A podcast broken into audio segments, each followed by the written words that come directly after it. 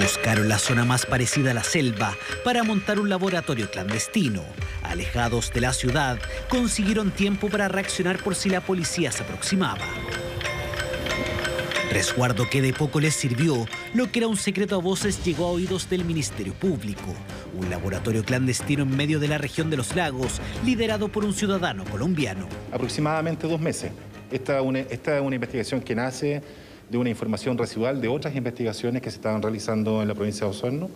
Así que, pero eso es, también es relativo respecto a cada una de, de, las investigaciones. Tal como en la serie Breaking Bad, tres ciudadanos extranjeros montaron un laboratorio para producir clorhidrato de cocaína.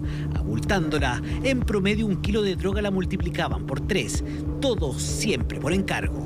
Venían a la ciudad de Osorno a, como se dice en la jerga, cocinar droga. Y por lo tanto, eso se estuvo esperando a que llegaran. Y una vez que se tuvieron los antecedentes ya, eh, se pudo solicitar las órdenes judiciales de detención. Entra y registro de esos domicilios, dos domicilios en el sector urbano en la ciudad de Osorno. Un equipo de antinarcóticos de la PDI logró la detención de los cocineros, además de José Zúñiga, quien se encontraba cumpliendo una condena de libertad vigilada por el delito de tráfico de drogas.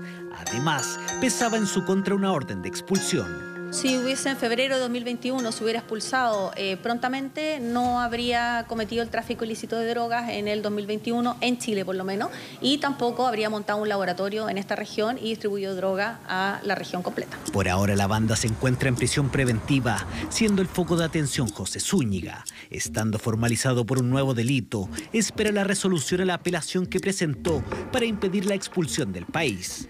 Según cifras del Servicio Nacional de Migraciones, en que va del año se han concretado 505 expulsiones, mientras que en abril y julio se iniciaron 631 procesos. Producto de los casos de extranjeros reincidentes, un grupo de parlamentarios anunció un proyecto de ley donde se establece que el presidente de la República debe decretar en un plazo no mayor a 60 días la expulsión de extranjeros que hayan sido condenados por robo, hurto o delitos relacionados a la ley de drogas. Hoy día lo que hemos evidenciado es un conjunto de acciones o de omisiones que está generando un desorden migratorio. Por ahora el proyecto de ley está a la espera que sea puesto en tabla.